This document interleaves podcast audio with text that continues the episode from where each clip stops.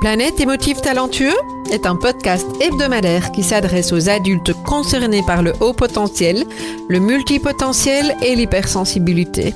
À tous ceux qui vivent avec le sentiment de décalage et qui se posent mille et une questions. Vous découvrirez des clés pour vivre pleinement votre singularité de façon authentique par le biais d'entrevues avec des experts du haut potentiel et de l'hypersensibilité, des témoignages ainsi que des épisodes solo relatant de nombreux conseils dans le domaine. Planète émotive talentueux est animé par Nathalie Alsten, senior coach, thérapeute, auteur du livre Émotif talentueux, être soi autrement et fondatrice du congrès Douance, le seul congrès virtuel en francophonie destiné aux adultes surdoués et hautement sensibles. Bienvenue chez vous en direct de la planète Iti. Et bonjour chers émotifs talentueux, je suis très heureuse de vous retrouver aujourd'hui pour un épisode qui vise à vous donner euh, un aperçu de euh, quoi on parle quand on parle effectivement d'émotifs talentueux, euh, de euh, surdoués, de haut potentiel, de multipotentialité, d'hyper ou de haute sensibilité, de zèbres, de euh, suréfficients mentaux, euh, de neurodiversité, etc., etc. Il y a vraiment de quoi en perdre son latin et donc mon aujourd'hui dans cet épisode, c'est de vous aider à euh, vous y retrouver et à, naviguer un petit peu plus facilement et fluidement. Voilà. Alors, euh, c'est effectivement quand on commence à se renseigner euh, sur cette thématique, ça peut être hyper frustrant. On peut chercher, on cherche. Hein, souvent, quand on commence à se renseigner, c'est qu'on a, on a besoin de ces fameux points de repère, euh, et on a très souvent besoin de quelque chose qui soit assez concis et assez exact pour pouvoir euh, euh, s'appuyer sur ces points de repère.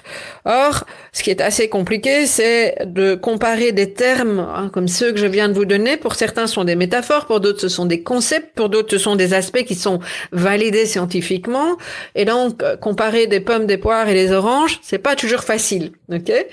Euh, D'autant plus que quand on n'est pas dans un concept qui est scientifique, bah, ça peut être euh, très poétique et très joli euh, et ne pas nécessairement nous donner les informations dont nous avons besoin. Okay Donc l'objectif c'est ça, c'est de vous permettre de vous y retrouver. Alors, une première chose, euh, bah, je, je, vais parler des motifs talentueux. Hein. Vous savez, euh, vous l'avez peut-être entendu, mais motifs talentueux, ça vient du sentiment de décalage, euh, du petit extraterrestre E.T. Euh, qui se retrouve sur une planète qui ne lui correspond pas. C'est un petit peu comme ça qu'une série d'entre nous nous sentons. et donc, moi, j'ai fait de façon, je vais reprendre le côté poétique, émotif talentueux. C'est juste une manière de prendre du recul par rapport à des des termes qui ne vont pas nécessairement nous correspondent. En ce qui me concerne, quand euh, j'ai su que j'étais concernée par le haut potentiel, euh, et puis quand on m'a mis le mot surdoué, oh, quelle horreur, euh, je me sentais tout sauf surdoué à cette époque-là par rapport au regard que je portais sur moi. Euh, pourquoi? Parce que, comme beaucoup de personnes, j'avais en tête ce stéréotype, ce mythe qui euh, visait à nous dire que quand on est au potentiel, bah, on sait qu'il y a une histoire de QI derrière. Je vais en reparler juste après, hein, de quotient intellectuel euh, pour une série de, de, de personnes concernées par euh, euh, de haut potentiel. L'école n'a pas forcément été facile et ils ont développé une croyance qu'ils n'étaient pas forcément intelligents. Ok? Et donc le mythe qui, qui vient avec ça, hein, j'en parle dans mon livre d'ailleurs un, un, un jour euh, dans une formation que je donnais dans une école de coaching, un, un monsieur qui euh, annonce euh, en se présentant qu'il est euh, surdoué. Il l'a dit comme ça, surdoué au potentiel. moi, j'ai paniqué. J'ai paniqué parce que je me suis dit, oh là là, c'est un mec super intelligent, brillant. il est certainement très bon en maths. C'est peut-être très cliché ce que je vous dis, mais en même temps, c'est ça qu'on pense hein, ou, ou, quelque chose de similaire à ça.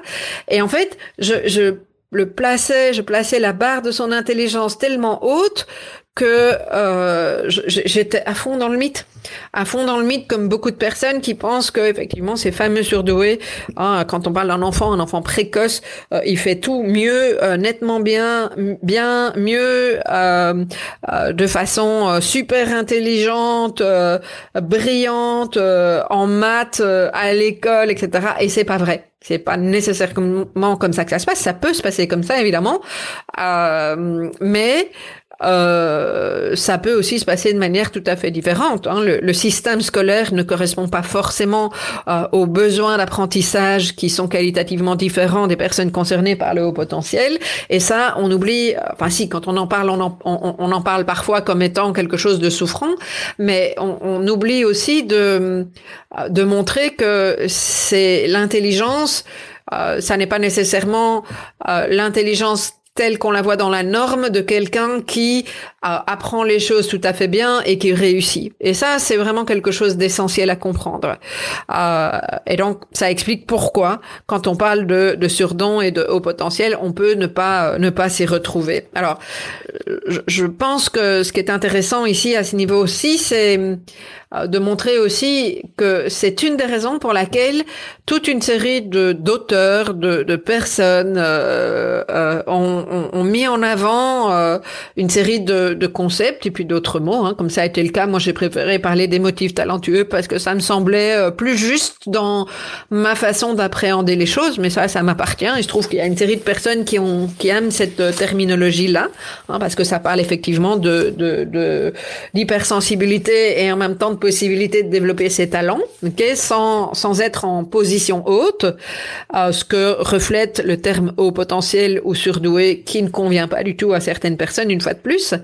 Euh, D'autres personnes, euh, et on va en reparler juste après, vont, vont ont mis en place un, concept, hein, c'est le concept de la multipotentialité euh, mis en avant par Emily Wapnick. Euh, donc une fois de plus, c'est assez compliqué de pouvoir comparer, comparer tout ça. Donc mettons les choses dans l'ordre. Ce que je vous propose, c'est d'aller un petit peu plus loin dans ce que ça veut dire au potentiel surdoué HP, HPI, en enlevant le terme. Euh, donc ne, ne, vous focalisez pas là-dessus, hein, parce que je pense que c'est intéressant de pouvoir entendre. Je vais vous donner une série de critères ici. C'est pas tout, c'est pas forcément juste pour tout le monde, même si vous êtes concerné par par le haut potentiel, mais ça me semble intéressant de d'aborder ça. Alors, il peut y avoir une ampleur de connaissances, ou en tout cas une recherche de, de connaissances. Hein, il, y a, il, y a, cette stimulation intellectuelle qui peut être là, dans un domaine bien précis ou dans plusieurs domaines, ça dépend de la personne. Hein. Euh, de la curiosité, assez souvent. Un mode de raisonnement qui est différent, qui peut être à la fois parfois plus lent, parce que ça prend le temps de prendre toute l'explication, enfin toute, toute pas l'explication, mais tout le tout le chemin, pardon, c'est ça que je cherchais.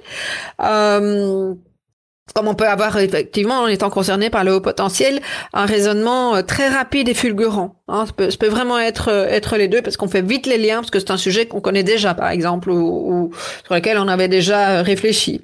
Euh, on peut repérer aussi les personnes euh, au potentiel par rapport à leur façon, euh,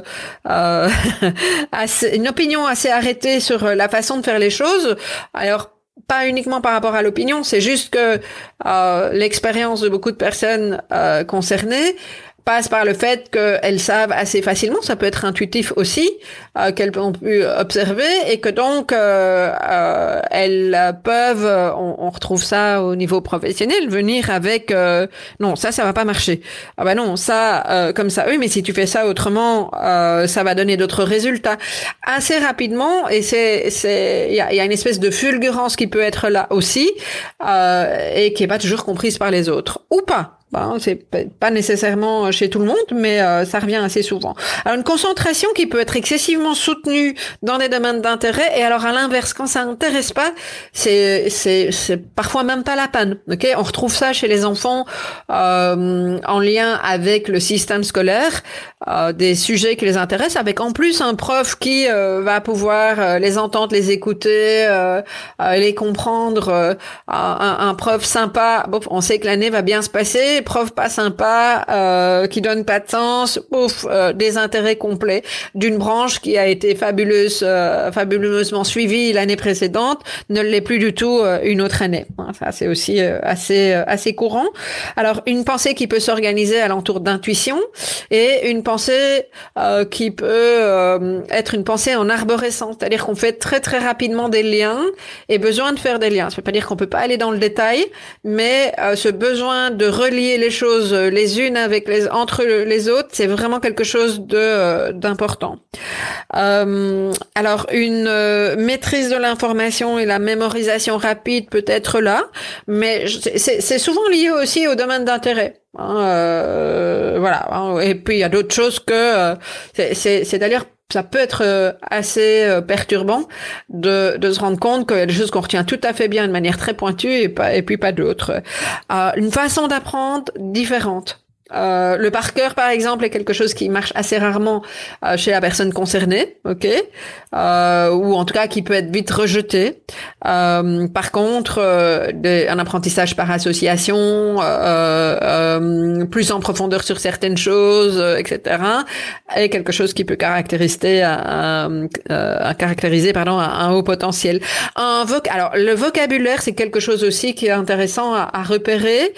c'est le, le, vocabulaire euh, pointu. Alors, en principe, étendu, mais aussi pointu. Un mot, c'est un mot.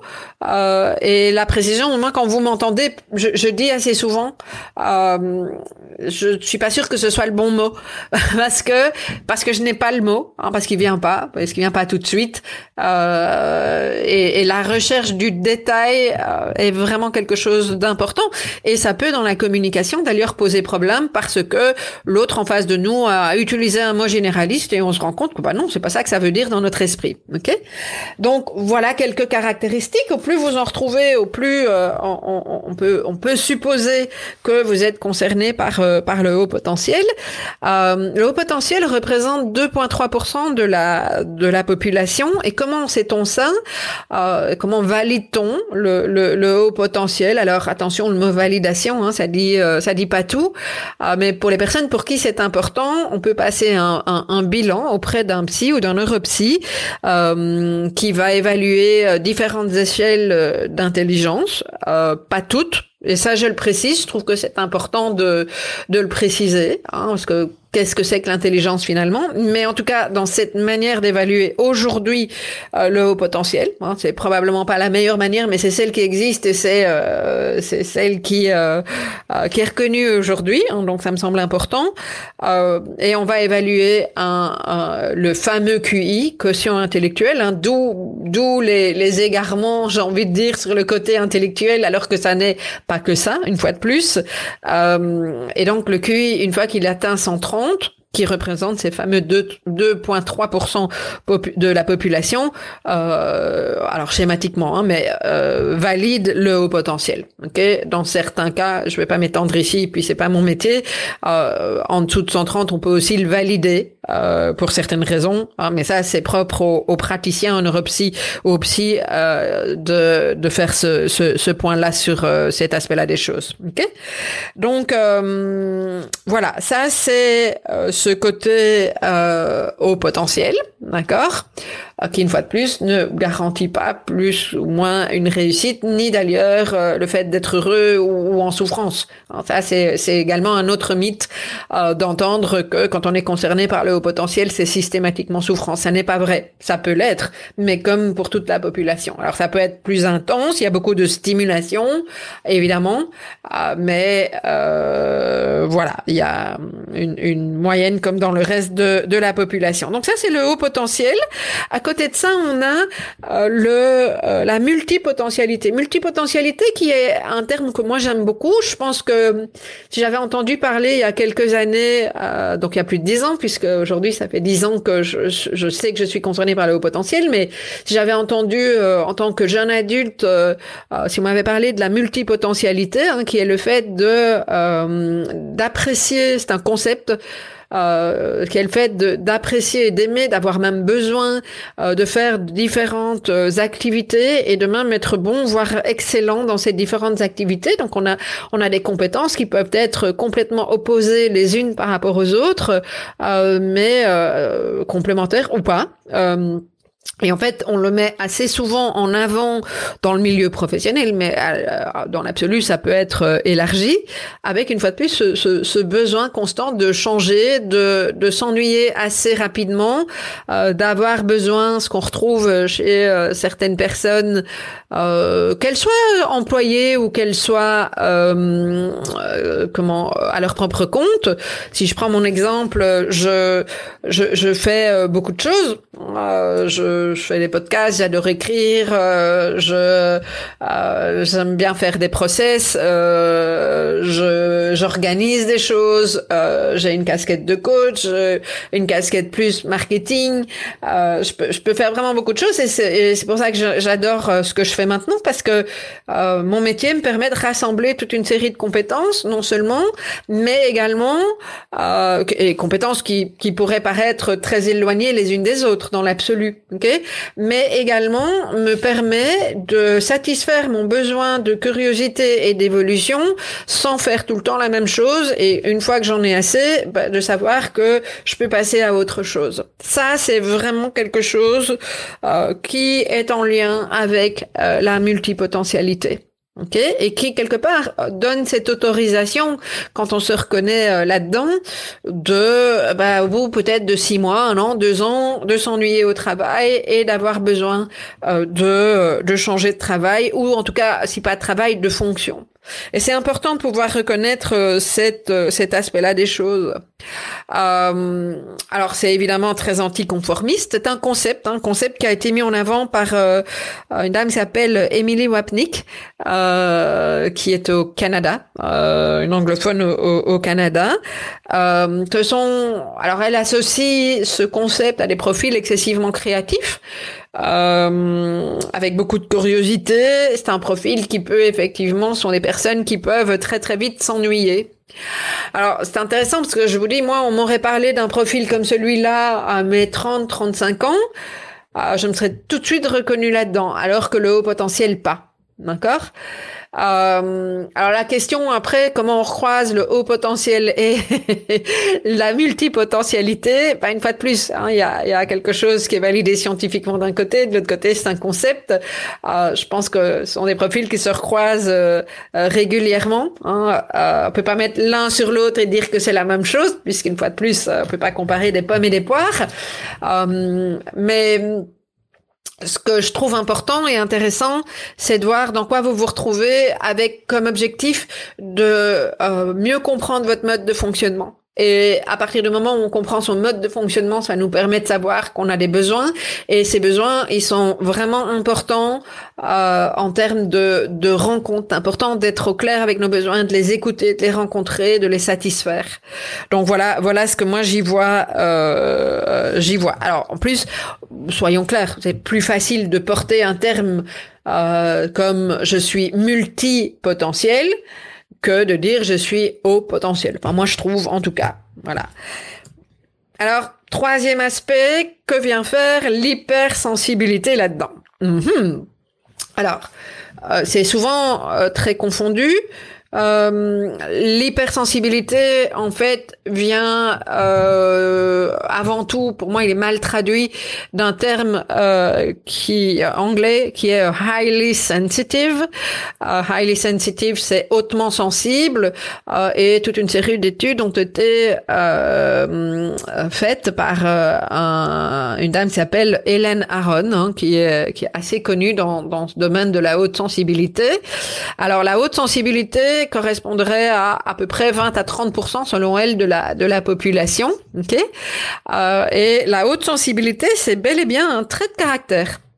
Euh, un trait de caractère qui consiste à être euh, stimulé par toute une série de euh, de, de, de, choses qui nous rend beaucoup plus perméable, si je peux dire, que, que d'autres personnes à, à, à, notre un environnement, à notre à, à, ce qui nous entoure, ok, qui peut effectivement nous euh, qui, nous impacte au niveau des différents stimuli, par exemple, une ambiance euh, euh, quand on est hautement sensible, on peut on peut la ressentir. Euh, quand il y a euh, un bruit de fond, on peut le repérer euh, très facilement. Il y a une façon de processer les choses dans la haute sensibilité qui qui n'est pas la même que toute une série de que pour toute une série d'autres personnes. Et il y a également une une intensité qui est qui est bel et bien là, effectivement dans dans la, la haute sensibilité. Euh, alors, c'est, enfin, on pourrait expliquer beaucoup de choses hein, dans la dans la haute sensibilité, mais il y a quelque chose aussi de, de l'ordre de, de, du côté émotionnel qui est qui est excessivement présent. Et c'est d'ailleurs pour ça que très souvent c'est confondu avec une notion qui n'est pas validée euh, euh et que moi je comprends pas forcément, mais euh, qui n'est pas validée scientifiquement. C'est le fameux potentiel émotionnel. En, fait, quand les gens me disent euh, qu'elles sont concernées par le HPE, très souvent ce que je comprends, ce que j'entends en discutant avec ces personnes, c'est qu'elles sont concernées par la la haute sensibilité Quand on est concerné par la haute sensibilité, on a très souvent besoin de retrouver du calme euh, parce qu'il y a cette surstimulation euh, extérieure qui est excessivement présente et qui peut nous mettre en euh, vigilance constante. Ça fait partie de ce euh, trait de caractère-là. Okay On pourra développer dans un autre épisode ce que c'est exactement la haute sensibilité. Ah, mais ici, l'idée, c'est de vous donner un, un, un point de vue global. Ok? Alors, il, il, existe un test également qu'on peut qu'on peut trouver que je, je vais vous transmettre un petit peu plus tard, qui vous permet de tester effectivement où vous en êtes dans la haute sensibilité. Alors ce qu'on peut dire, c'est que quand on est concerné par la haute sensibilité, on n'est pas nécessairement concerné par le haut potentiel. L'inverse, est-ce que quand on est concerné par le haut potentiel, on est concerné par la haute sensibilité Les études ne corroborent pas. Euh, mais ce que j'ai envie de vous dire, c'est que donc il y a des études qui disent oui, il y a des études qui disent non. Moi, en tout cas, ce que j'ai envie de vous dire, c'est que très souvent, ce que je perçois quand la haute, le, haut potentiel pardon, est euh, moins facilement vécu, euh, ou en tout cas qu'on se cherche, c'est quand même assez souvent parce que il y a quelque chose de l'ordre euh, de la haute intensité euh, qui euh, et de cette hypersensibilité qui se manifeste. Donc j'aurais plutôt tendance à dire, évidemment par rapport aux émotifs talentueux, mais le mot dit déjà quelque chose euh, que je côtoie, que euh, c'est assez souvent le, le, le, cas, je dirais, dans, dans ce sens-là. Voilà. Alors, euh, alors, même chose, je vous vois venir, hein, vous allez souvent me demander, probablement, pardon, me demander, est-ce que euh, le multipotentiel est concerné par euh, la haute sensibilité? Si je me réfère à ce que euh, Emily Wapnick met en avant, euh, comme elle a assez bien parlé de, euh, de créativité non canalisée, non exprimée euh, et, et d'angoisse, bah, j'aurais tendance à dire oui, évidemment. Ok? Euh, mais voilà, une fois de plus, restons bien au clair avec ce qui est comparable et pas. J'avais envie de terminer ces explications sur les différentes grilles de lecture avec la euh, notion de double exceptionnalité. Alors, double exceptionnalité, ça vient aussi de l'anglais, hein, double exceptional, uh, twice exceptional, pardon, je me confonds mes mots. Euh, le twice exceptional, c'est quoi? C'est le haut potentiel qui est associé à un trouble. Alors, un trouble, peu importe quel trouble, ça peut être un trouble psychique, ça peut être un trouble du comportement, ça peut être un, euh, un trouble d'apprentissage. Euh, donc, on y associe très concrètement tout ce qui est euh, trouble de l'attention, trouble de l'hyperactivité, tous les troubles 10.